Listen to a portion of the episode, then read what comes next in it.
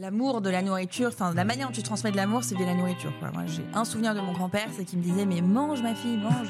Tu sais que j'ai lu euh, ton horoscope ce matin avant de partir. Ah alors qu'est-ce qu'il disait? Raconte. C'est pas en chemin que tu vas devenir ambitieux quoi.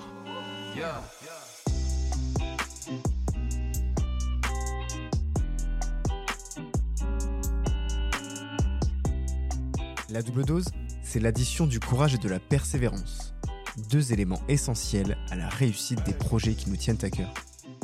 Moi, c'est Alex, et dans ce podcast, je vous invite à la rencontre de personnalités, entrepreneurs et sportifs qui peuvent vous inspirer par leur parcours, leurs histoires et leurs déclics. Bienvenue sur Double Dose. Bienvenue sur votre podcast. Avoir une idée, c'est bien. Aller plus loin, c'est mieux.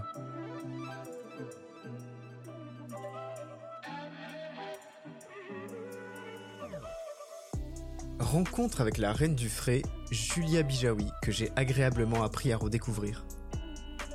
Parce que oui, sur cet épisode, on parle de Frishti et de son évolution, mais on discute aussi de littérature, théâtre et de tarte à la courgette. C'est aussi ça, double dose. Une pause café où les invités se livrent pour vous permettre de mieux les comprendre. Si ce podcast vous plaît, n'hésitez pas à le noter ou à le partager. Bonne écoute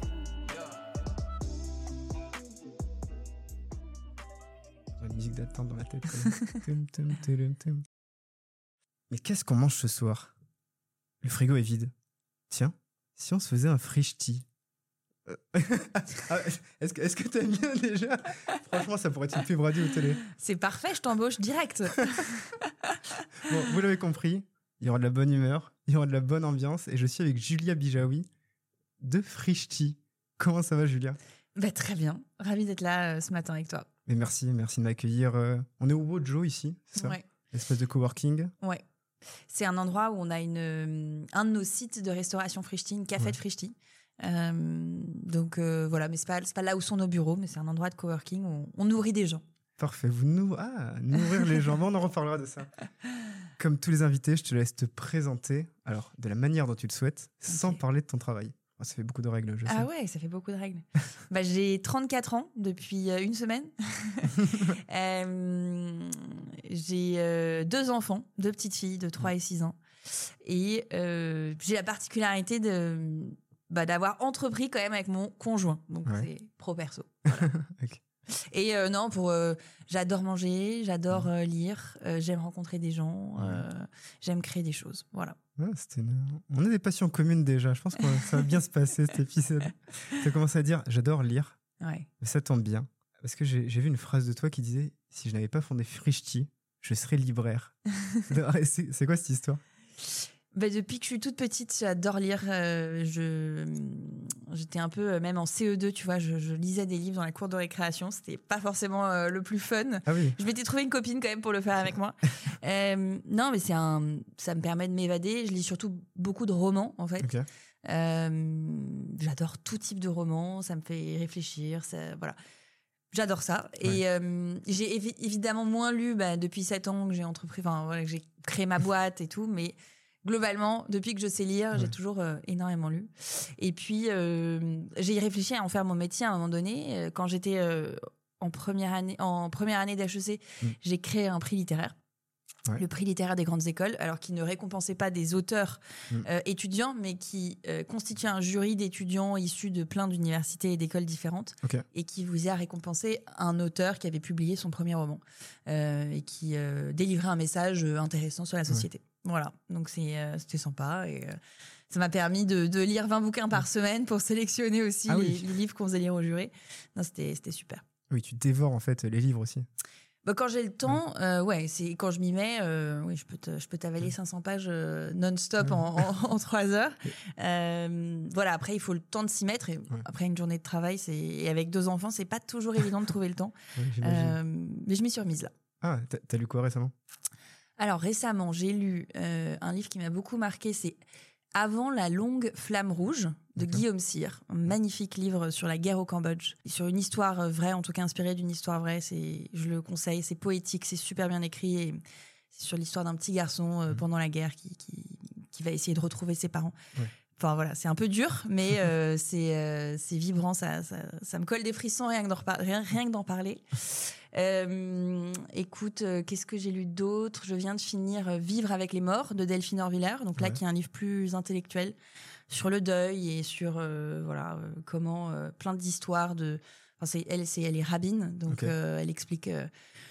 voilà comment on accueille le deuil, quelle est la signification, comment on peut s'y préparer, comment on peut le vivre avec euh, plein d'exemples. C'est assez philosophique, euh, très Ouais. intelligent. Euh, voilà, ça c'est parmi mes dernières lectures. Je commence Cher connard de Virginie Despentes Ouais. là. Euh, Qui en autre des thème. ventes, je crois même? Ah, je sais pas, Ouais. je sais pas, mais euh, c'est pour le moment très bien. Sinon, j'aime beaucoup Nicolas Mathieu, qui a écrit, euh, euh, enfin, Connemara, c'est son dernier livre, j'ai beaucoup Ouais. aimé. Euh, Enfin voilà. Eh ben, ouais. Bon, alors vous n'êtes pas sur France Culture, Non. ne, quittez pas. mais voilà, mais on, on voit cette passion que tu as aussi pour les livres prenants et, et qui, et qui vont te toucher au fond de l'âme, je pense. Oui, exactement. C'est, euh, tu rentres dans un autre monde, euh, t'oublies tout, plus encore que dans un film ou dans une série. Euh, Tu t'évades encore plus de la réalité, tu- je trouve. Ah ouais, mais complètement. Et puis tu vis avec des personnages pendant plusieurs semaines. Mm. C'est t'as plaisir à les retrouver. Moi, un des sentiments que je préfère, euh, tu sais, c'est quand t'as hâte de retrouver ton livre, de t'y Ouais. remettre, ou même que tu le prends avec toi dans le métro, ou que tu peux pas le lâcher. Cette sensation de et que dans le tu te métro. replonges dedans et tu t'oublies tout. Enfin, c'est incroyable. Mais tu sais qu'on n'est pas nombreux à prendre des livres dans le métro. hein. Oui, tout- c'est vrai. Et, et j'essaie Tu de vois le beaucoup faire de gens plus sur leur portable, mais, euh, mais il faut un livre vraiment prenant. Et en fait, c'est rare quand même les livres extraordinaires que tu as envie de pas lâcher. Ouais. Mais c'est un tel euh, moment euh, Ouais, que ça vaut le coup de les chercher. C'est ton moment pour toi. et tu vois, mon coloc, c'était Martin Eden il y a, il y a quelques semaines. Pendant plusieurs semaines, et je l'ai fini il n'y a pas si longtemps. Bon, je spoile pas la fin, mais très très beau livre. D'accord. Très belle leçon à retenir en tout cas. On parle de tes passions, tu nous as parlé de la lecture. Tu as peut-être une autre passion avant qu'on parle un peu bouffe Ah bah, avant de manger, une autre passion. euh, Enfin, franchement, à part manger et lire, j'aime faire plein de choses. Euh, donc, euh, mais mais j'ai pas d'autres. euh, Enfin, c'est un peu mes deux gros. C'est pas mal. C'est déjà pas mal. Ouais. Voilà. C'est pas mal. Et une phrase, justement, il ne faut pas manger pour vivre, mais il faut vivre pour manger. Ça, cette phrase, elle te parle, je pense. Bah euh, oui, c'est ça, c'est que pour moi manger c'est pas euh, c'est pas fonctionnel. Il y a Ouais. plein de gens pour qui euh, voilà on mange parce qu'on doit se nourrir et donner du carburant au corps. Exactement. Pour moi c'est un c'est un plaisir de chaque jour, de chaque repas, Ouais. euh, de chaque euh, de chaque petit euh, enfin de chaque dégustation. Euh, et quand tu vois j'ai une journée où je sais que je vais mal manger parce que bon bah voilà je vais prendre un sandwich dans un train voilà ça me Quoi, quoi, la, la reine du la reine du fraîche mange Non, mal mais ça m'arrive rarement, mais ça. Ou tu vois, je, je sais pas, tu, tu sais que tu vas sauter un repas, Ouais, machin, t'as pas le ça temps. me, ouais, ouais. T'as pas le temps et vrai. tout. Ça me déprime. Ou t'es obligé d'aller dans le resto du coin, mais tu sais que c'est pas bon et tout. Vraiment, ça me. Je préfère à la limite ne pas manger, tu vois. ah. Que. Voilà. Donc, euh, j'adore ces moments. J'aime cuisiner, j'aime aller au restaurant, j'aime découvrir des, des nouveaux. euh, Enfin voilà, des, nouvelles, de, des nouveaux lieux autour de, de, de la bouffe. Euh, C'est un vrai moment de, de partage et de plaisir. Et le partage, le plaisir, la cuisine, c'était déjà ancré dans tes racines familiales ou est-ce que c'est Oui, complètement. Euh, moi, je, suis, je viens d'une famille, euh, mon papa est d'origine tunisienne, donc euh, enfin juive tunisienne. Là, c'est euh, c'est euh, l'amour de la nourriture. Enfin, la manière dont tu transmets de l'amour, c'est via la nourriture. Quoi. Moi, j'ai un souvenir de mon grand-père, c'est qu'il me disait mais mange ma fille, mange. Je disais, mais j'ai pas faim. Euh, donc voilà, c'était vraiment, tu devais être nourri. C'était une manière de te gaver. C'était une manière de te donner de l'amour, de te gaver d'amour. Donc ça, c'était le côté de, de, de, de mon père et et puis même au sein de ma famille, enfin nucléaire, on va dire, mais ma mère a toujours mis des super bons produits sur la table, euh, Ouais. très bien cuisiné des choses euh, super fraîches. Donc, euh, je sais pas, j'ai, ça a été des, des- on, on prenait le temps de s'asseoir à table tous les quatre, euh, parce que j'ai un frère, euh, tous les soirs. C'était, c'était des moments où on échangeait, on discutait, on se marrait. Donc, c'est aussi des super souvenirs au-delà même de la nourriture, mais les repas, c'est, c'est sacré. Mais la bouffe, ça, ça veut toujours dire quelque chose. Et, et tu vois, il y a souvent cette euh, Madeleine de Proust que, que j'évoque avec mes différents invités. On en parlait avec David. Et qui te ramène un Mm. peu sur des bons souvenirs, mais pas Mm. que de la bouffe, de tout Mm. ce qu'il y avait autour. Ouais, Tu vois, David, c'était les, les faritas. Et en fait, dès qu'il y avait une bonne nouvelle, un bac, un permis, il mangeait des faritas. ouais, ouais. Tu vois, donc ça te rappelle forcément des bons souvenirs qui vont avec. Ouais, ouais, c'est comme les parfums, quoi. C'est d'un coup, t'es, euh, tu vas manger quelque chose ou machin, t'es, t'es projeté dans, dans plein de choses. Toi, t'as un, un plat, Madeleine de Proust, justement? Euh, bah, un enfin, ma mère fait très très bien le cheesecake, euh, qui est Ok. une recette de ma grand-mère. Pas un cheesecake à l'américaine, hein, qui est un cheesecake euh, au citron, mousseux, sans pâte. Un cheesecake plus à l'allemande, parce que ma grand-mère, euh, du côté de ma mère, était allemande. Voilà, on a un peu mixé les origines. Euh, donc ça, ça me rappelle euh, bah, ma grand-mère avant qu'elle ne meure, euh, ma maman, parce qu'on le faisait beaucoup ensemble, donc c'est aussi Ouais. des bons moments. Euh, voilà, et après, sinon, euh, tout ce qui, enfin, toutes les salades du couscous, euh, la semoule, etc., c'est. Dès qu'on a une fête de famille, c'est ce que mes tantes cuisinent et donc euh, ça me rappelle mes cousins, ça me rappelle euh, voilà des, des repas euh, à ne- où on, se, on rigole et enfin voilà. La nostalgie positive, si on peut l'appeler comme Ouais, ça. exactement. Ouais, c'est un peu ça. Mais tu vois, un cheesecake, je te filerai une recette. J'en connais un très bon. Je fais matcha citron vert. Mmh, délicieux. Donc je, pense- je te donne la recette. c'est- un délice. Je sais qu'il y a une recette.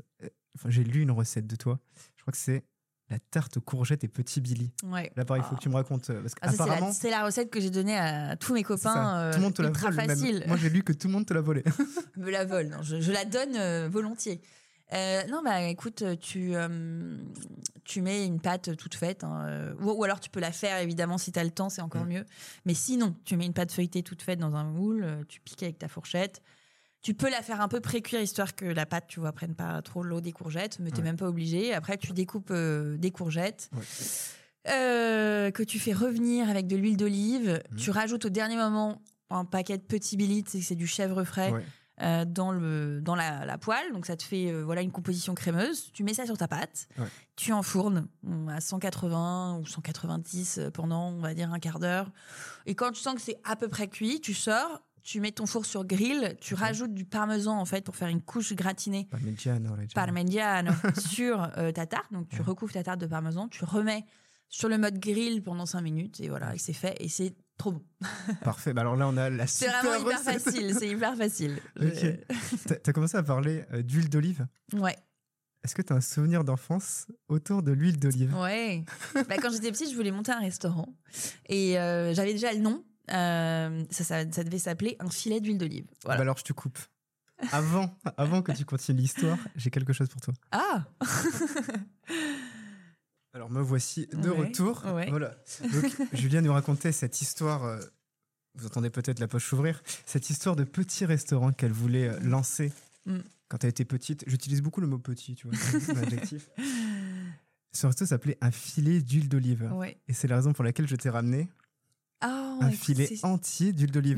Une bouteille d'huile d'olive. super gentil. Merci Sicile. beaucoup. Oh là là, mais je suis gâtée. Ouais.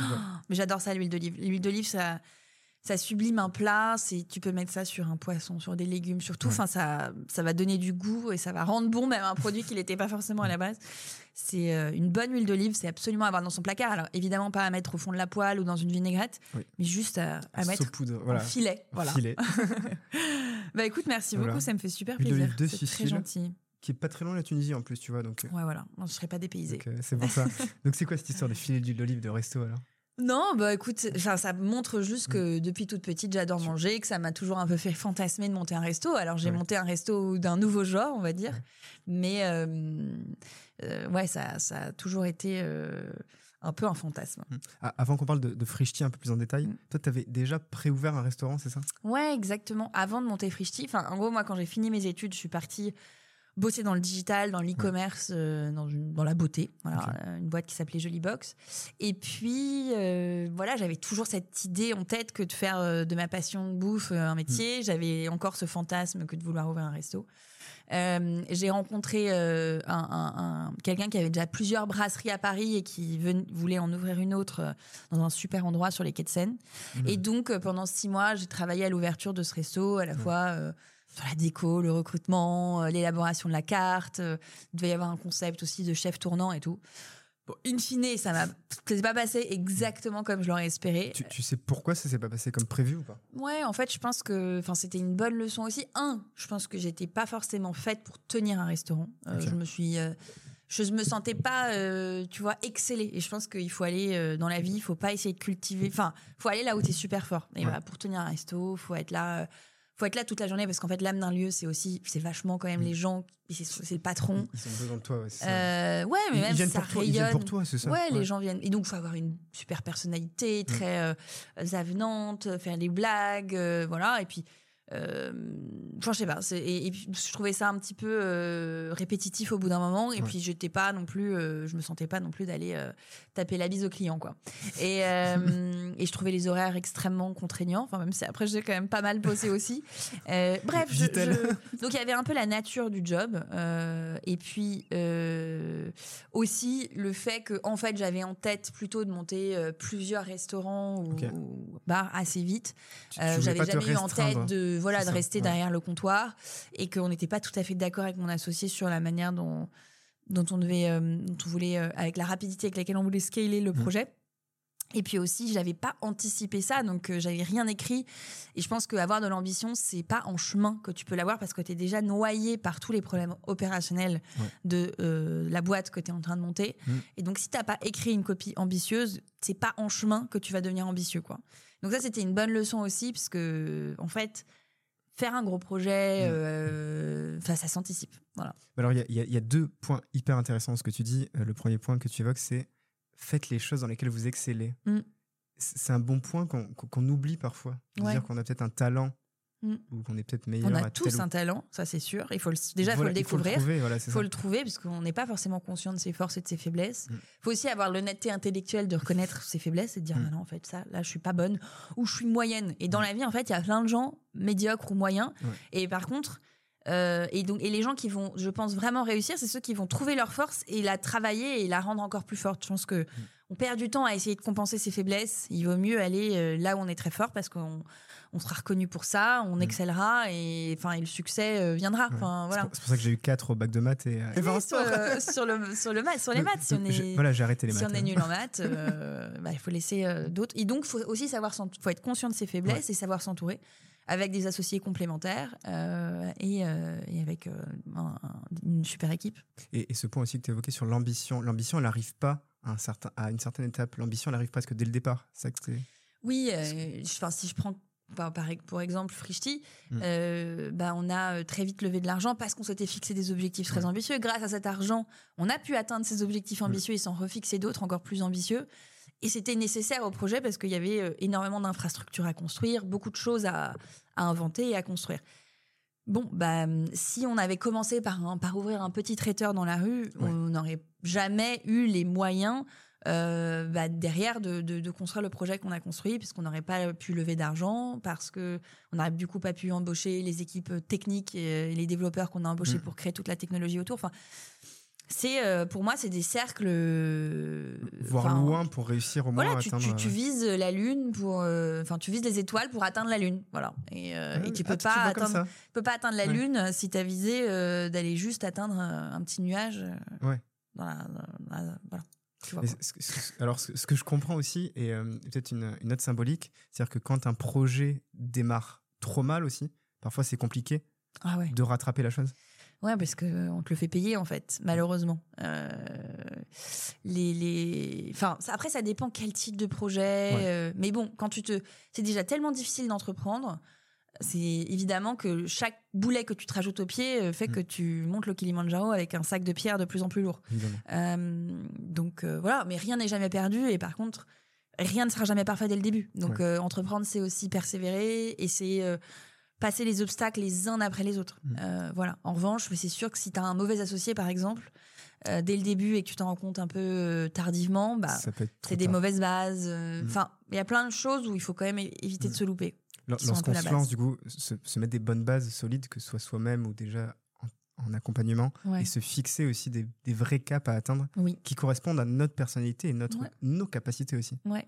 Et être honnête sur ces caps. En fait, euh, parfois, tu parce que tu crois en ton projet, tu peux aussi avoir tendance à dire non, mais ça a pas marché. Je m'étais fixé d'atteindre X en, en mmh. tu vois, euh, 100 en trois semaines et en fait j'ai fait euh, 40. Bon, bah il faut avoir l'honnêteté aussi de se dire il y a un truc qui ne va pas et c'est parfois difficile parce que tu as mis beaucoup d'efforts, tu mets beaucoup de toi-même ouais. euh, et, et, avoir l'honnêteté de se dire bah là ça n'a pas marché, il faut vite que je prenne des mesures pour corriger mmh.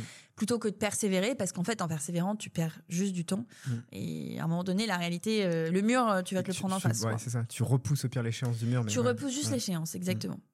Donc la persévérance intelligente. La persévérance et la capacité à prendre du recul ouais. et à accepter que ses erreurs et quand tu entreprends, bah, tu en fais plein des erreurs. Et, euh, et ceux qui réussissent, c'est pas ceux qui n'en font pas, c'est ceux qui apprennent le plus vite de leurs erreurs, corrigent et voire même s'excitent à l'idée de trouver une erreur pour euh, faire différemment, trouver une autre solution. Alors, apprendre de ses erreurs et aussi apprendre des sujets du quotidien. Alors, je vais m'expliquer un peu plus en détail. C'est-à-dire que les bonnes idées, souvent, elles émanent de nos besoins quotidiens, de ce qu'on a concrètement besoin au quotidien. Mm. Et c'est comme ça qu'est né Frishti, j'ai l'impression. Ouais.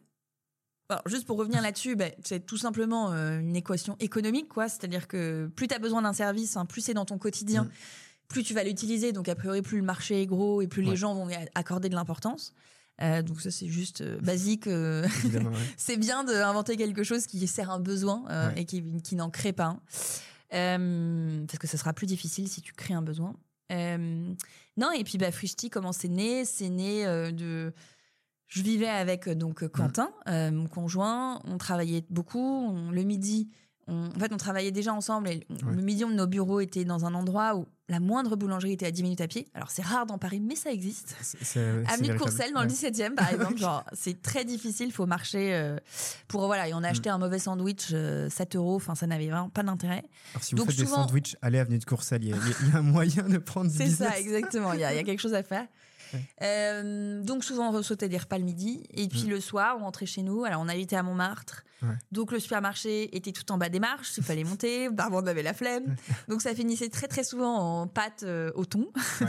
tout ce qu'on avait sous la main en, conserve, on mangeait pas frais, alors qu'on aimait tous les deux euh, manger, bien manger la, quoi. La vraie, la vraie food, pardon. Ouais, la vraie food. Donc on n'avait pas d'enfants à l'époque, on sortait pas mal au resto, mais Enfin voilà, quand on restait chez nous, c'était cata. Donc on avait un problème le midi, on avait un problème le soir. On s'est dit, mais nous qui bossons dans l'e-commerce, dans le digital, c'est dingue qu'il n'y ait pas de service qui juste t'aide à bien manger de manière simple. Euh, il y a en 2015, c'est ça En 2015, ouais. Donc euh, il y a Uber, euh, déjà, mm. pas Uber Eats, mais Uber, qui te permet de te transporter d'un endroit à un autre de manière beaucoup plus simple.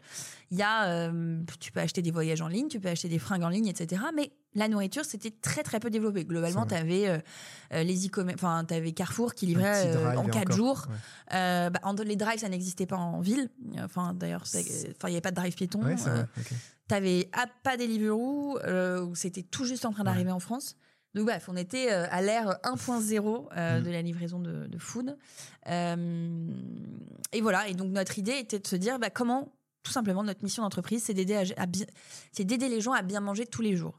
Euh, et tous les jours, ça veut dire que ça doit être super pratique. Ça veut dire aussi que ça doit être abordable. Et bien manger, bah, ça veut dire plein de choses. Ça veut dire beaucoup de produits frais. Euh, ça veut dire de saison, le plus local possible. Euh, voilà. Et donc, on a imaginé que finalement, notre métaphore de départ dans notre tête, c'était notre petit immeuble à Montmartre. Et bah, En fait, si on s'associe avec tous nos voisins. Voilà on paye un mec, euh, il s'appelle José, il, avait un prénom, euh, il n'a jamais existé, mais dans notre tête, si. Et là, ce mec-là, il va aller à Rungis tous les matins. Il, va, il a un petit local là, en bas de chez nous, en bas de notre immeuble. Il va euh, revenir de Rungis, mm. cuisiner pour tout le monde. il aura acheté les produits moins chers qu'on ne les a achetés au supermarché d'à côté où on se fait ouvrir en deux, parce que bah voilà, oui, on mutualise sur tout un immeuble, donc mm. Voilà, puis José il va cuisiner et, euh, et en fait il va nous, il a les clés de chez nous et puis il va nous mettre dans notre frigo euh, notre petit plat pour ce soir. Mm. Et puis même il sera passé acheter une bonne bouteille, euh, voilà. est-ce qu'il bah, bah, mange, avec vous, José? José, il, mange pas avec nous, non. il mange pas avec nous. Bon, il est sympa, on l'invite de temps en temps à la fête des voisins.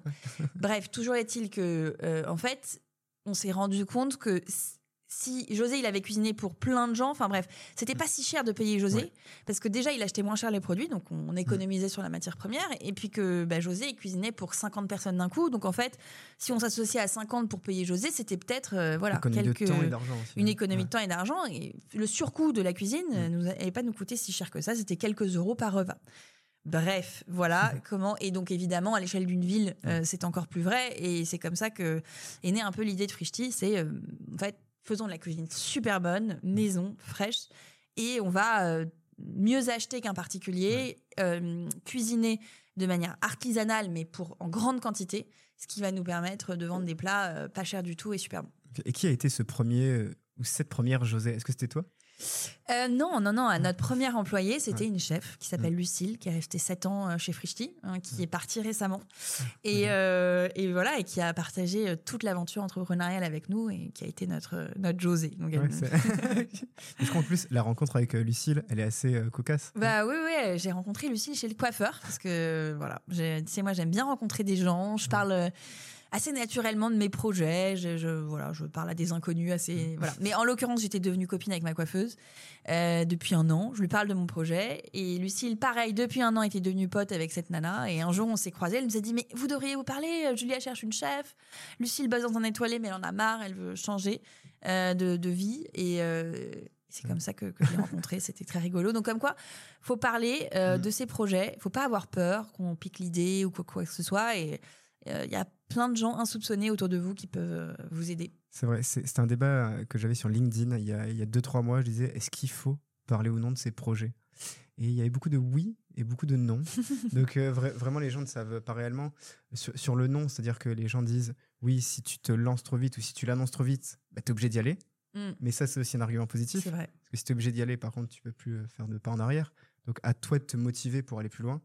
Euh, et, aussi, c'est aussi l'occasion, t'en parles, peut-être qu'une personne sur LinkedIn que tu connais à moitié va te dire Putain, j'adore ton projet.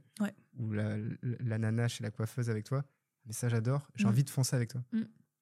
Non, je suis d'accord. Moi, je pense que le bon entre-deux, c'est d'en parler, mais de manière quali. C'est-à-dire que tu vas pas l'afficher sur LinkedIn parce que tu as quand même assez peu de chances euh, de qu'il te revienne un retour quali, mais à des gens one-to-one autour mm. de toi. Euh, euh, de, tout, tout euh, voilà, de tout milieu, enfin, tu ouais. à n'importe quelle interaction, je pense que là, euh, ça vaut le coup. Mais sur LinkedIn, tu sais pas qui voit ton info et c'est vrai qu'il y a quand même un certain niveau de confidentialité. Alors, pour, pour un peu contrebalancer ce que tu dis, justement, l'afficher peut-être sur LinkedIn peut te permettre d'avoir des bons one-to-one.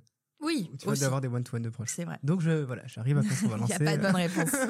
Chacun fait comme il sent de toute Exactement, façon. c'est Joker, question de Joker. et, du coup, ton, ton, premier plat, ta première vente, est-ce que tu t'en souviens chez Frischti je sais juste que c'est mon père qui avait commandé, qui avait une grosse commande. Euh, et je me rappelle aussi des, des, premières recettes qu'on avait. Euh, mm. Il y avait un mi-cuit de saumon avec une salade de fenouil, il y avait une mm. salade d'épeautre euh, la spring salade euh, radis, feta, petits pois. Euh, bah, on a lancé en, au printemps, donc c'était en plus sympa comme euh, fin du printemps. C'était sympa comme saison. Il y avait, enfin voilà, il y avait. Parce qu'en plus de bien manger, en plus de bien manger, vous essayez de faire découvrir aussi des plats et des produits. Ouais. Alors découvrir, c'est-à-dire que le credo de Frischti, ça a quand même toujours été de faire des recettes simples. Mm. On n'est pas là pour réinventer la gastronomie, avoir une étoile.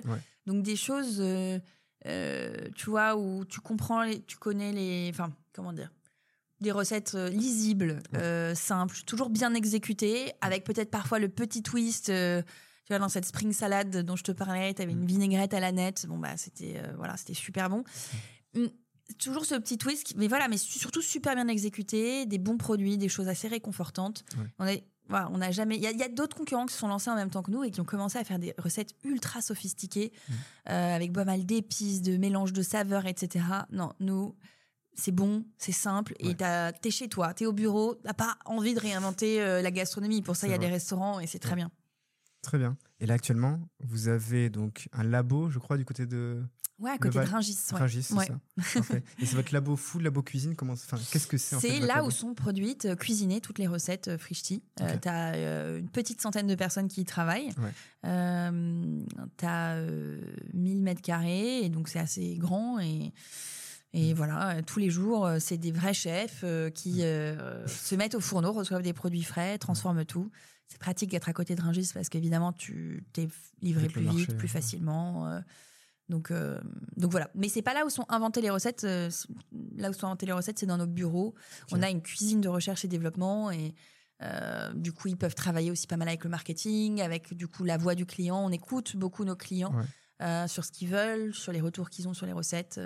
voilà. Ça, ce côté client, il est hyper important et je pense que tu es totalement d'accord avec moi pour dire que le client, c'est peut-être 50%. C'est même pas ça que je veux dire, je sais ce que je dis. Mais globalement, c'est le client est à 50% au cœur du projet c'est plus simple à dire. Bon, moi, je dirais qu'il est à 100% au cœur du projet. Enfin, tu vois, tu, fais, tu fais quelque chose pour changer euh, la vie des gens et de tes mm. clients et vraiment améliorer leur quotidien. En tout cas, nous, c'est ce qui nous motivait. Enfin, en tout cas, Ce que je veux dire, c'est que ton offre, elle doit être 100% drivée par ton client. Et après, euh, euh, là, tu as tes équipes aussi, euh, mais, mais c'est autre chose, on va dire, c'est les coulisses. Euh, Et ne pas oublier en tout cas l'expérience client. Voilà, c'est plutôt ce terme-là. Oui, L'expérience voilà. client aussi est importante. Bah, en tout cas, nous, on a toujours beaucoup misé sur l'expérience client. Euh, la base, le 101, c'était des bons plats livrés à l'heure, mais la Mm. qualité de la nourriture, en fait, c'était absolument essentiel. Ouais. Euh, et après, en fait, il y avait, il y avait euh, comment on, on va plus loin et on rend l'expérience plus que bonne, on la rend extraordinaire. Mm. Et je pense que c'est aussi ce qui a fait la réputation de Frishti, c'est euh, voilà comment tu enchantes le quotidien de tes clients, au-delà déjà de leur servir de la nourriture excellente, Mm. En faisant des cadeaux, en personnalisant la relation euh, client, en les écoutant euh, vraiment, en faisant des focus group, euh, en faisant des partenariats toujours surprenants, Ouais. voilà, en mettant du fun aussi dans leur quotidien. aussi, je crois. Ouais, des Le, challenges. challenge- le tomato challenge, hein, il y avait. Ouais, Tomato Challenge, c'était un challenge qu'on a lancé à nos clients sur Instagram. Euh, de pas manger de tomates euh, pendant un mois euh, et de tenir parce que évidemment en France on a tendance à beaucoup manger de tomates grappes dégueulasses euh, le 2 janvier Euh, alors qu'on peut très bien se passer de tomates pendant Mm. l'hiver ça marche très bien vous verrez essayez c'est réel. Et co- comment tu fais pour ressourcer tes produits? Parce que quand, quand on veut faire des bons produits, des produits frais, on est obligé d'avoir des, bons, des, des bonnes sources d'approvisionnement. Toi, comment tu trouves tes. Bah, dans un premier temps, euh, on, est, on a beaucoup travaillé avec Rungis, donc Mm. là des grossistes. euh, on, on- je te dis, la chef, elle bossait au Royal Monceau. On a pris tous, les, tous, les, tous les fournisseurs du Royal Monceau, donc on était plutôt euh, bien lotis. Et en fait, c'est progressivement qu'on a remonté la chaîne. Donc maintenant, on travaille avec plus de 80 producteurs en direct. Super. On a même une marque distributeur où c'est les totalement transparente, où c'est la marque Frishti, mais tu as Ouais. le nom du producteur, où est-ce que ça a été produit, comment, sur l'étiquette. Donc en fait, c'est tu peux pas euh, construire, enfin tu vois, euh, je sais pas comment on dit, construire Rome en un jour. Ouais, euh, c'est exactement. ouais. ça. Paris ne s'est pas fait, en- et Rome ne pas fait en un jour. Ouais, Ouais. c'est ça. Euh, c'est, c'est, il il faut pas essayer d'être euh, parfait en tout point euh, le premier jour. Ce qui doit être parfait, c'est ce que tu délivres à ton client. Ça doit être à l'heure, ça doit Mm. être super bon, ça doit être au bon prix. Ça, sinon, bah, sinon pourquoi t'existes Enfin, va, va te coucher. Euh, donc ça, faut pas se louper. En revanche, les coulisses, bah, ça peut être, euh, tu vois, tu peux. Au début, pas être en direct producteur, déjà bien acheter des bons produits, et puis au début, Mm. tu les payes trop cher, et puis progressivement, tu vas remonter la filière. Enfin, tout se fait pas en un jour. Donc, comment on les a trouvés? Bah, écoute, c'est progressivement. Mm. On a une équipe euh, de sourcing qui aujourd'hui est composée de à peu près cinq personnes, Ouais. et qui euh, toute la journée euh, goûte des nouveaux produits, euh, travaille avec nos, nos- nos fournisseurs actuels, continue à, à remonter la chaîne pour être le plus en direct producteur possible. Euh, voilà, on a, au bout d'un moment, au bout de, de, de quatre ans, on avait embauché, euh, qui est aujourd'hui notre- toujours notre directeur des achats, quelqu'un qui l'avait fait pour une chaîne de supermarchés bio euh, que d'aller euh, en direct. Donc, il avait déjà pas mal de contacts. Enfin, voilà, ça se fait de fil en aiguille aussi en recrutant les bonnes personnes. Voilà. Parce que l'humain est au cœur du projet en externe, mais aussi en interne, j'imagine. Oui, oui, oui. Non, Enfin, non, il bosse chez pas, nous, en fait. Il Non, bosse chez nous. ouais. Pas, j'imagine, c'est c'est réel en fait. Ouais, ouais, L'humain est au cœur du projet en interne. Ah oui, pardon, Vous- l'humain, j'avais pas compris ta non, non, mais. Ah ben l'humain est au cœur du projet. C'est, on a euh, déjà 500 salariés, tu vois, on a une grosse équipe. Vous avez quand même bien grossi euh, rapidement. Oui, oui. on- Ouais. Enfin, ça a toujours été un, un business qui demandait beaucoup de main d'œuvre, Ouais. que ce soit euh, la cuisine, euh, le, la livraison, la préparation de commandes. Enfin, voilà, on a beaucoup de gens aussi euh, sur le terrain Ouais, ouais. euh, qui sont là, qui sont en train de préparer des commandes, euh, etc., de, de cuisiner. Donc euh, finalement, on a une boîte tech avec euh, beaucoup de développeurs, euh, d'équipes commerciales, euh, enfin de marketing. Voilà. Oui, on est une boîte euh, au sens start-up ou scale-up un peu traditionnel, Mm. mais on est aussi une boîte de logistique, une boîte de cuisine, un espèce de gigantesque restaurant. Et donc ça, c'est aussi assez sympa. Ce qui, est- de- de- dans ce pro, enfin, ce qui a été génial aussi dans, dans ce projet, c'est euh, tu, tu, tu mixes euh, des univers totalement différents, des développeurs avec des cuisiniers, etc. Et c'est ce qui fait, je pense, aussi la richesse de l'équipe aujourd'hui. et qui ont cette passion commune, en tout cas, ou cette envie commune à long terme, c'est accompagner le bien manger, accompagner le Ouais, mieux manger. complètement. Je pense que beaucoup euh, des gens qui nous ont rejoints nous ont rejoints parce qu'ils étaient vraiment motivés à l'idée de euh, réinventer euh, euh, la distribution alimentaire, aider les gens à mieux manger. Ils, ils adoraient le. Enfin, ils étaient souvent euh, eux-mêmes clients ou quand ils n'étaient pas encore, ils goûtaient et ils disaient mais attends, mais c'est génial, j'adore, c'est bon, c'est bon. Ouais. Et je suis fière euh, de d'offrir ce service aux clients. Et, toi, justement, tu es quel type de manager avec, Parce qu'avec 500 personnes, j'imagine qu'on est obligé d'apprendre à manager, ou en tout cas de continuer Oui, l'apprentissage alors bah, déjà, je management. manage pas 500 personnes en direct. Après, tu gardes quand même en moyenne plutôt euh, 5 à 7 reports. Enfin, en général, il faut quand même pas euh, trop. Donc, tu, tu, tu scales euh, voilà, des gens euh, compétents en dessous de toi qui eux-mêmes, du coup, vont manager davantage. Attends, je vais mettre juste une petite pause parce que Ouais. ce mot scale, on l'entend beaucoup sur Ouais. tout, euh, toutes les émissions, les podcasts, entrepreneuriat. Mais des personnes parfois me disent Attends, Alex, on parle beaucoup de scale. C'est quoi le scale en fait? Juste que tu nous l'expliques rapidement, tu vois. Bah, le scale, c'est.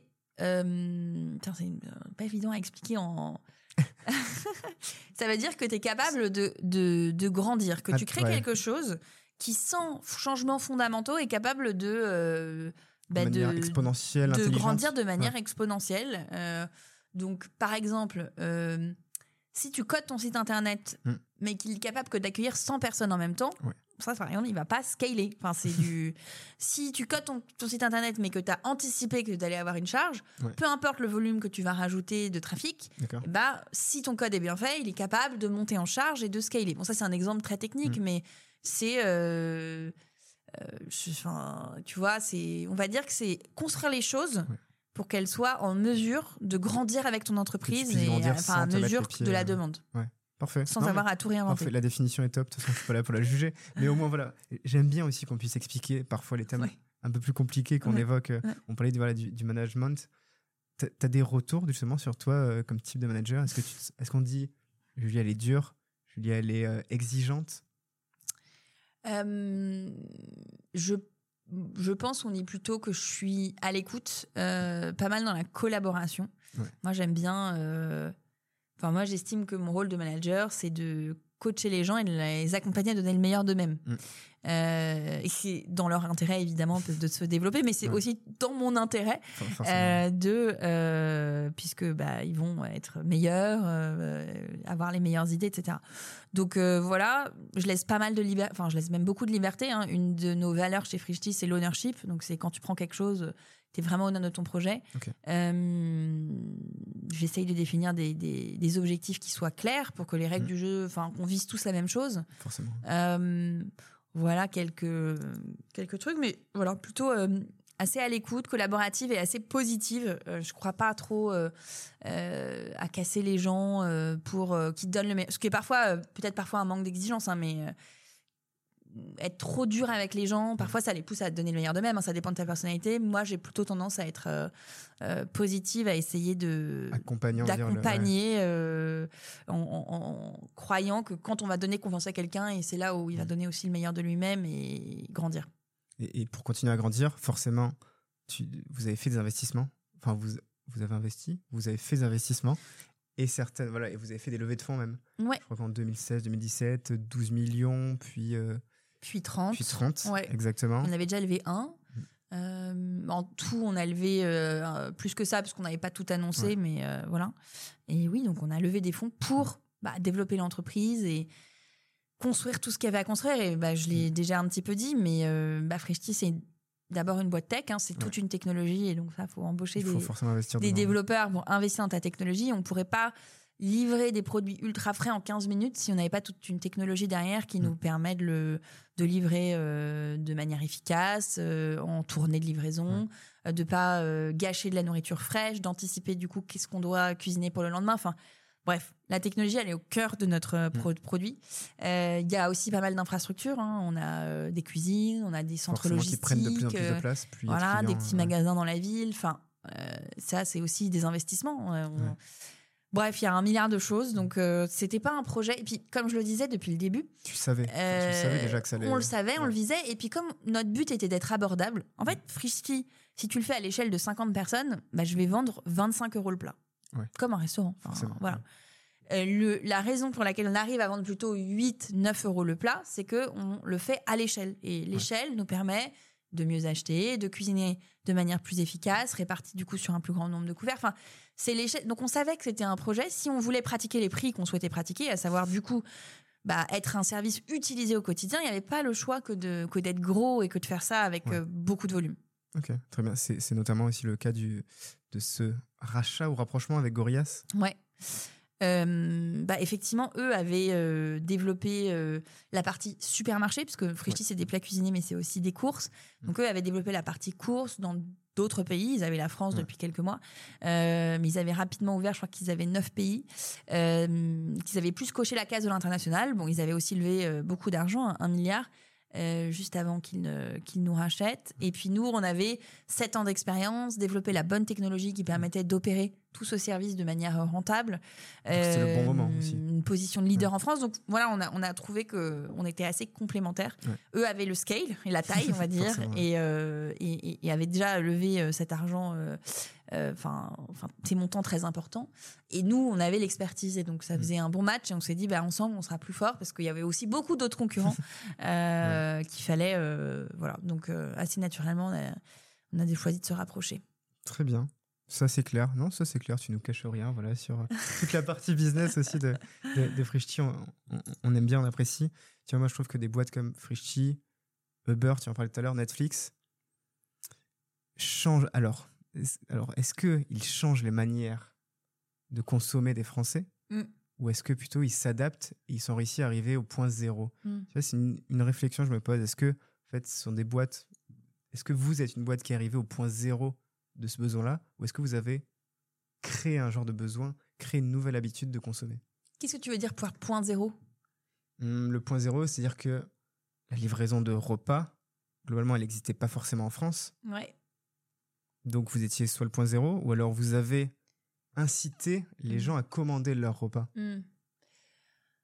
Bah, Je pense que c'est toujours un mix des deux. C'est-à-dire pour qu'un produit fonctionne, euh, il faut arriver à un moment donné où les usages Mm. sont là. Donc Uber n'aurait jamais pu prendre si, y avait- si on n'avait pas tous eu un smartphone, parce que tu n'aurais pas pu suivre ton taxi. Donc euh, c'est- c'était au, au bon moment, les, les gens étaient prêts, il y avait la, la- la bonne technologie, à savoir le smartphone, était là. Et c'est comme ça qu'ils ont pu se développer, mais tout en répondant à un vrai besoin des Parisiens qui ne trouvaient pas de taxi, des Ouais. Parisiens et d'autres citadins. Et puis après, évidemment, euh, ils ont euh, complètement fuel ce besoin, on va dire. Ils ont euh, incentivé les gens à- et en, donnant des coupons, par exemple, pour tester le service, bah, ils ont rendu les gens addicts parce qu'une fois que tu te mets à l'utiliser, c'est tellement pratique Tu que tu l'utilises tout le Ouais. temps. Mais effectivement, euh, est-ce que le monde aurait continué de tourner sans que Uber n'existe? Absolument. Et comme c'est vrai de n'importe quel service, on va dire. Euh, voilà. Et sur Frishti, euh, bah, c'est arrivé un moment où vraiment la livraison de alimentaire et l'e-commerce alimentaire de manière Mm. générale était totalement sous-développé alors qu'il était très développé dans d'autres secteurs. Quand on crée Frishti, la part de l'e-commerce dans, les achats alimentaires, ça doit être 2%. Et aujourd'hui, on doit être à 6%, donc c'est mieux, mais c'est pas non plus euh, dingue Ouais. par rapport à d'autres secteurs euh, comme l'habillement, les voyages, où c'est Mm. beaucoup, c'est plusieurs dizaines de pourcents. Donc il y avait un espèce de retard sur l'alimentaire où globalement tu pouvais maintenant tout avoir au bout de ton pouce, euh, n'importe quoi, mais Sauf ta bouffe. mais pas ta bouffe. Ouais. Euh, pourquoi ça? Parce que c'est compliqué la nourriture. Il n'y a Mm. pas de marge. Mm. Euh, alors, a fortiori, encore plus quand tu vends des produits bruts, Ouais. pas cuisinés. Tu as un peu plus de marge quand tu cuisines. Euh, c'est des produits périssables, Mm. euh, donc c'est très très compliqué à gérer. Et euh, si tu fais du frais, encore plus. Enfin, donc l'un dans l'autre, quand il n'y a pas de marge et qu'en plus tu as, de la casse, pas beaucoup d'argent pour Les- aller livrer. Les gens sont pas prêts à payer une livraison très chère. Euh, donc c'est pour ça que ça a mis beaucoup de temps à se développer, contrairement à d'autres secteurs. Euh, et puis bah voilà, après euh, on est arrivé. Donc, euh, mais à un moment donné, oui, les gens étaient déjà par exemple super habitués à l'on demand, à avoir plein de choses assez vite. Vrai. Et donc nous on arrive et ben on propose euh, ta nourriture qui arrive en une demi-heure. euh, Assez vite aussi. euh, ouais, voilà, on s'adapte un peu déjà à des tendances de consommation existantes. Une autre tendance qui existait, c'était le bien manger. On n'a pas rien inventé là non plus. hein. Le bio et le frais, c'est les deux seuls rayons au supermarché qui grandissent de manière constante. Et c'est rassurant. Euh, c'est rassurant. Alors un peu moins malheureusement en ce moment avec l'inflation euh, qui nous fait un peu reculer en arrière sur le bien manger, mais Ouais. voilà, pareil, c'est une tendance de fond euh, où les gens font de plus en plus attention à ce qu'ils mettent dans leur assiette, veulent consommer local, etc. Donc voilà, je pense que souvent tu t'appuies sur des tendances, mais à un moment donné, ton, ton product market fit, Ouais. comme on l'appelle, c'est une conjonction de choses où les gens étaient quand même prêts et après tu exécutes bien et tu te fais connaître. Donc bien consommer, bien manger, mieux manger, manger responsable. Vous avez signé un- une charte. euh, une- Oui, on a Build initié un Food, mouvement, Build Futura Food. Euh, Il y a eu un moment donné où on a envie de, de sensibiliser, on va dire, davantage nos clients à tous nos engagements, que ce Ouais. soit euh, bah, sur la livraison écologique, euh, sur le sourcing de nos produits, la manière dont on travaille avec les producteurs. En fait, on avait l'impression de. Enfin, on, faisait- on avait fait beaucoup de bons choix et on, parfois on avait du mal à l'expliquer ou à expliquer pourquoi tel produit était plus cher qu'un autre, pourquoi voilà, c'était plus cher qu'un autre service. Et bah, parce que, en fait, la, la vérité, c'est que derrière, il y a toute une somme d'engagement et de bons choix. et donc, c'était un moyen bah, d'expliquer ces, ces, choix. Et puis aussi de continuer à sensibiliser aux gens aussi à toutes les absurdités de, du monde agroalimentaire. Euh, et, essayer de les dégoûter de ces absurdités pour qu'ils aient envie de mettre un peu plus de budget pour acheter des bonnes choses.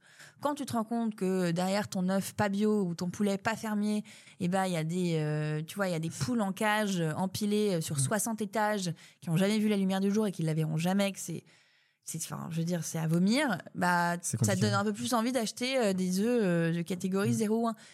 Bon, bah, parce que il y avait, je pense qu'il y a une certaine ignorance, pas du tout au sens négatif, mais juste euh, on s'y est moins intéressé. Et depuis dix ans, on s'y intéresse beaucoup plus et c'est super. Mais, c'est un super rôle que vous prenez à cœur de faire cette pédagogie et, d'éduquer justement la, population sur tous ces sujets.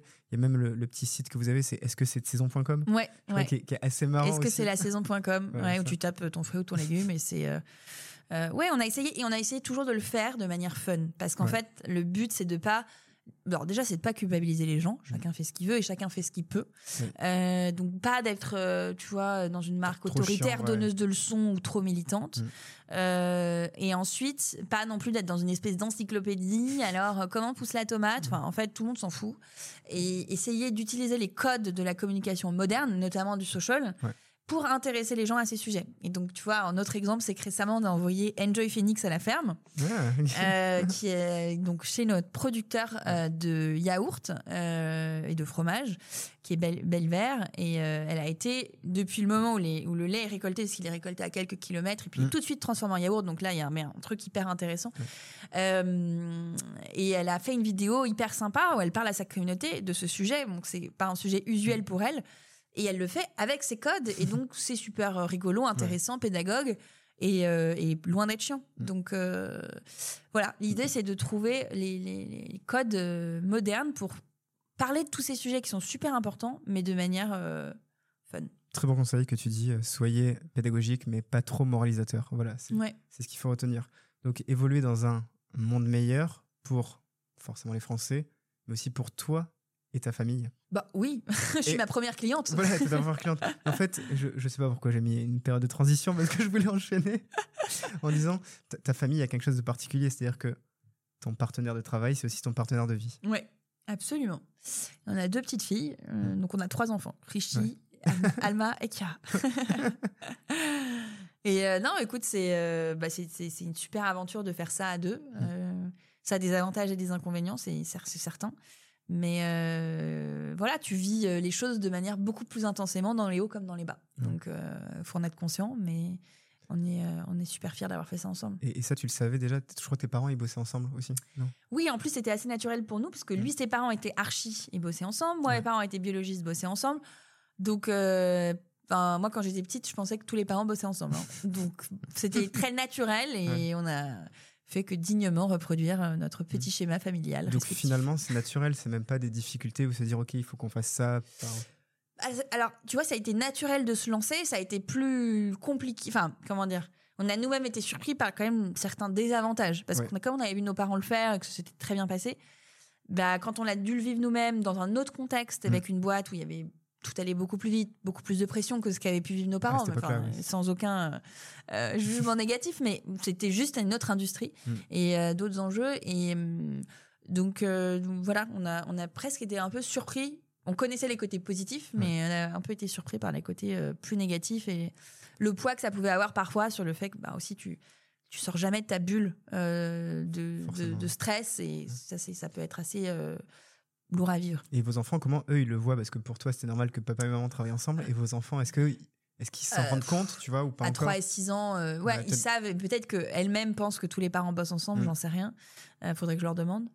donc la seule manière qu'ils le voient, c'est qu'elles adorent les produits Frischti, donc mm. elles aiment la crêpe, les crêpes Frischti, elles peuvent pas s'en passer. Sinon c'est la crise à la maison, la mousse au chocolat, donc elles savent qu'on ce que c'est que Frischti, parce qu'elle déballe les courses tous les jours. Mais euh, à part ça, enfin ça, pour le moment, ça ne va pas plus loin que ça. bon, c'est quand même pas mal. Quentin, je sais que tu en parles régulièrement, mais évidemment, sur tous les interviews, tu dis que c'est quelqu'un souvent de brillant, qui a 10 000 idées en tête. Ouais. Tu, Ouais, tu sais comment il peut avoir ces 10 000 idées en tête? Je sais sais pas si c'est des connexions dans son cerveau. Ouais. Non, je, je je l'admire énormément. Encore, euh, enfin voilà, ça n'a ça n'a jamais failli. Euh, ouais, il est super, euh, il est super créatif. Il a beaucoup d'idées.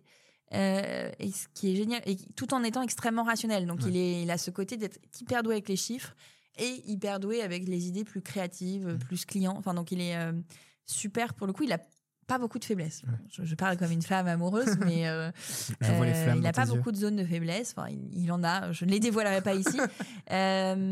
Mais ouais, non, écoute, c'est. Je sais qu'il y a beaucoup de, de créatifs, en tout cas de personnes aux 10 000 idées à l'heure qui ont des notes sur leur téléphone. Ouais. Je sais pas si tu fonctionnes aussi comme ça, pareil.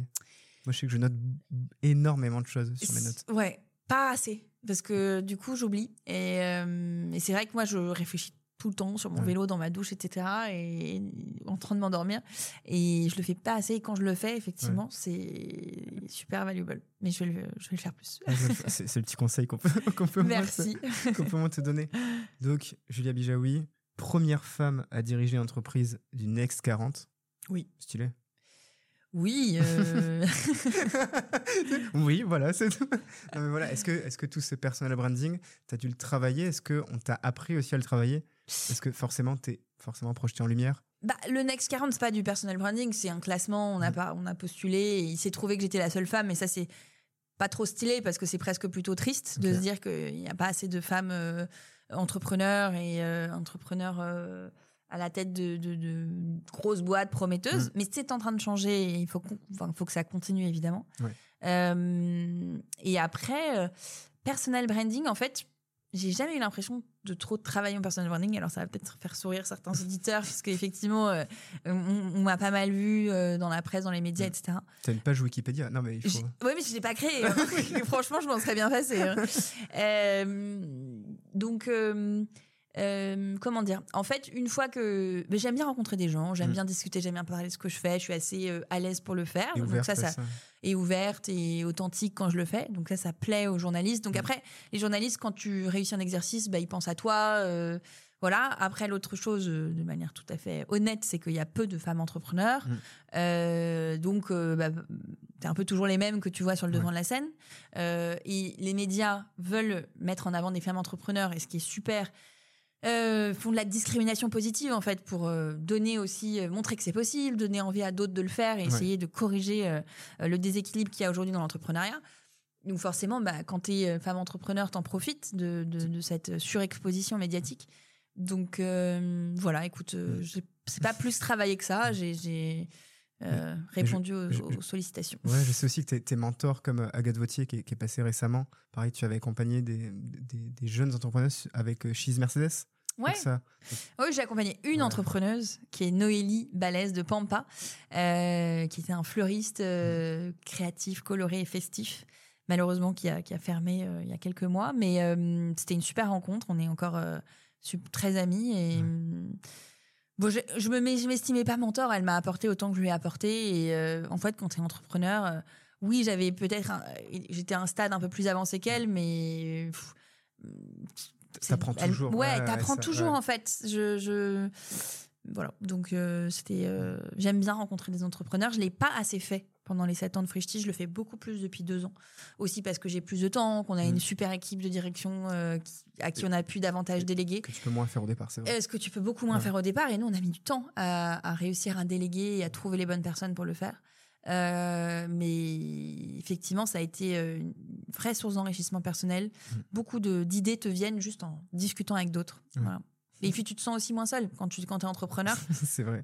Tu te sens parfois très seul. La Euh, solitude, beaucoup en parlent, tu vois, sur ce podcast de la solitude de l'entrepreneur. Des fois, tu te sens euh, parce que seul à avoir l'idée ou que les gens ne te comprennent pas tout le temps. Et Bah oui, parce qu'en fait, tu as certains moments, tu as l'impression que tu as le monde contre toi. Quoi. Euh, tes euh, investisseurs te disent que ça va pas assez vite et que tes objectifs sont pas remplis. Euh, tes clients te disent que ton service, ça va pas. Euh, tes employés te disent qu'on travaille trop ou qu'ils sont pas heureux. Ouais. Donc tout ça, tu te le prends en, en pleine face et tu es tout seul pour résoudre chaque problème parce que tu as évidemment à cœur de faire le mieux possible pour tout le monde. pour ouais. tes équipes, pour, enfin pour tout le monde, pour tes clients Ouais. et évidemment pour tes, tes- tes investisseurs. Et donc, bah, tout le monde euh, exige beaucoup. Et toi, tu es là, tu dois toujours y croire et porter le projet et dire on va y arriver, on va trouver Ouais. des solutions. Ok, tout n'est pas parfait. Et voilà, et jamais, jamais te décourager, jamais perdre espoir. Et donc, au bout d'un moment, ce poids que tu prends toi pour euh, rassurer tout le monde et dire mais non, ça va marcher, bah, c'est lourd. J'imagine. Alors, en ce moment, je conclus euh, tous les épisodes par un petit quiz. Rapide en une minute. Sauf qu'avant de faire ce petit quiz, il y a une dernière petite chose que je voulais voir avec toi. On a parlé de l'exposition médiatique, Ouais. qui forcément, on a parlé du côté positif. Qui dit exposition médiatique dit parfois aussi des côtés négatifs. Mm. Des critiques, des articles qui parfois peuvent être un peu agressifs. Toi, comment tu le vis tout ça, cette euh, méchanceté parfois gratuite? Hmm.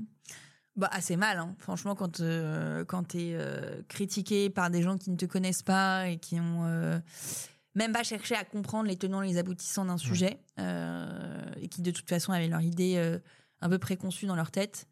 Hmm, C'est assez difficile à vivre, mais euh, bon, écoute, je le mets à distance, je lis pas forcément les, ces choses-là. Il y en a franchement assez peu. hein, on a parlé d'un un article. Ouais. euh, voilà, puis après, il y a eu une, voilà, une- une crise médiatique autour d'un problème avec nos livreurs, où ça, ça a été aussi assez difficile à vivre. Mais euh, écoute, t'essayes de mettre à distance et de pas trop regarder. Je pense que c'est la seule chose à faire. Donc, euh, non, il n'y a pas de manière euh, simple ouais. de vivre ça, quoi. Oui. Mais c'est la vie. C'est de toute façon, enfin, c'est la rançon de la gloire. Tu peux pas. euh, tu sais, il y a un proverbe qui dit pour vivre heureux, vivons cachés. Bon, et ben, si t'es pas caché, bah, forcément, tu t'exposes aux critiques, ouais. c'est normal. Et Mm. euh, tout comme il y a des côtés positifs, tu dois aussi en accepter les côtés négatifs, tant que ça tombe pas dans le harcèlement, évidemment. Très bien, c'est très clair. Donc, par contre, si- s'il y a des journalistes qui sont méchants avec toi, tu me le dis, parce que là, on va discuter, tu vois, entre journalistes et Très bien. mecs de je la je presse, t'enverrai, je t'enverrai. ça va.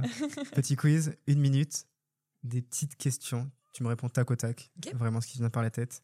Euh, une application mobile dont tu ne peux te passer. Alma Studio. Truc de fou. Est-ce que c'est le nom de ta fille? Non, mais pas du tout. Enfin, c'est la nom, le nom de la fille de Martin Solveig, tu sais, le DJ. Ouais. C'est lui qui a créé cette application. Magique. Ça a changé no- notre vie de famille. C'est des histoires super bien faites, avec de la super musique, des acteurs qui font les voix. Franchement, ultra quali les histoires. Et euh, nos filles euh, écoutent ça toute la journée et ça les. Enfin, il n'y a pas d'écran, tu vois, Ouais, c'est que des histoires, donc ça les éloigne des écrans. Et c'est super euh, quali. Voilà.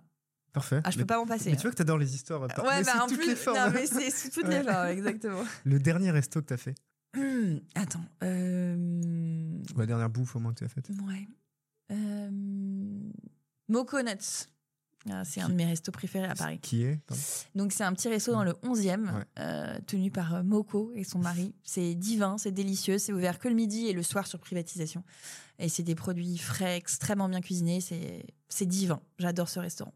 Parfait. Une personne que tu aimerais entendre sur double dose Euh, bah, hum, pouf, pouf, pouf. il y en a plein, mais euh, euh, écoute, la personne qui me vient, c'est un entrepreneur que j'aime beaucoup qui s'appelle Paul Lay. Je sais pas si tu l'as déjà reçu. Non. Donc c'est le, le fondateur de La Belle Vie, tu vois, qui est un de mes concurrents.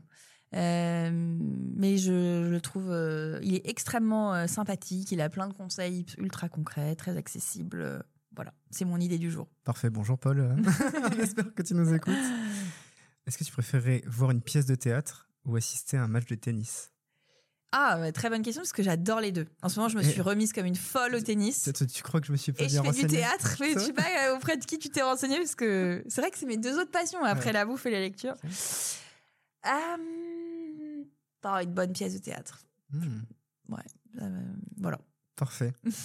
Eh bien, ça tombe bien car ma transition est, est- est toute faite sur ce petit quiz. Est-ce que tu sais qui a donné sa première représentation devant Louis XIV, Anne d'Autriche et Mazarin le 24 octobre 1658 Molière Exactement.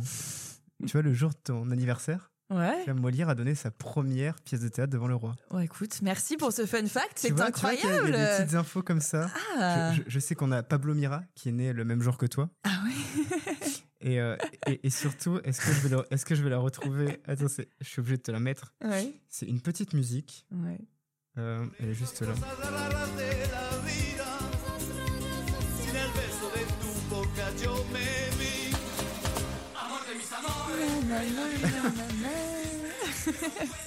Voilà, Paco, à mort d'Emis Amores, qui était, au top, qui était premier au top 50 Le... le jour de ta naissance. Oh là là là là, extraordinaire, merci. Tu sais, voilà, nous, on est là pour faire plaisir, pour vous remémorer des, des souvenirs.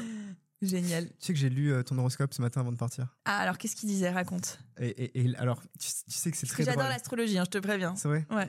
Je, je ne l'ai pas inventé. Il y a juste marqué côté vie sociale. Vous aurez l'occasion aujourd'hui de côtoyer des personnes susceptibles, de vous amuser et de vous changer les idées. Oh là là. Et je bah ne l'ai écoute. pas inventé. Eh, Écoute, c'est tout à fait vrai. Bah, voilà. Horoscope-du-jour.com. Non mais oui, je cite mes sources. Pour conclure, euh, il y, y a quelque chose que je demande à chaque fois à toutes les personnes, et, et vu que tu as pris le temps un peu de, de- de revenir sur ton passé, revenir sur la toi enfant, est-ce qu'il y a un conseil ou une, une phrase ou une chose que tu aurais aimé ou que tu aimerais dire à la petite Julia qui avait 6 ans, 7 ans, celle qui était gourmande et qui voulait ouvrir son resto un filet d'huile d'olive? Bon, oui, je dirais, euh, je dirais, euh, crois en toi et confiance en toi. Voilà. Trop important la confiance en soi dans la vie. Et je pense que le monde appartient à ceux qui osent et Mm. qui n'ont pas euh, peur du regard des autres et qui, euh, qui avancent sans trop se poser de questions. Enfin, bien sûr, en s'en posant sur le chemin, mais qui se font confiance. Ouais. Euh, c'est super important. Voilà. Très bien, osez, osez, faites-vous confiance. Oser, ouais. croyez en tout cas en vos projets et surtout en vos capacités Mm. et apprenez à connaître surtout et apprenez à trouver votre capacité et votre force. Tout Ça, c'est vraiment un conseil que, que tu nous as apporté qui est super intéressant. Foncez dans les domaines dans lesquels vous excellez. Ouais. C'est soyez Et travailler beaucoup. voilà, travaillez là où Mm. vous excellez, vous serez encore meilleur forcément. Donc ça, je pense Exactement. que c'est un bon conseil qu'on peut retenir. Mm. Travaillez, excellez et surtout n'oubliez pas de mettre ce petit filet d'huile d'olive sur tous vos plats. Vous allez voir, c'est un délice. Merci beaucoup Julia. C'était vra- Bah écoute, Je m'appelle Julia. Ma propriétaire s'appelle Julia. Merci Julia. merci C'était à vraiment un toi. plaisir. Un Ouais. plaisir. C'était super. Très bon moment partagé. euh, super. Mais Merci. À très bientôt et puis euh, bon appétit. Ouais. Joyeux bon appétit. à bientôt. Yeah.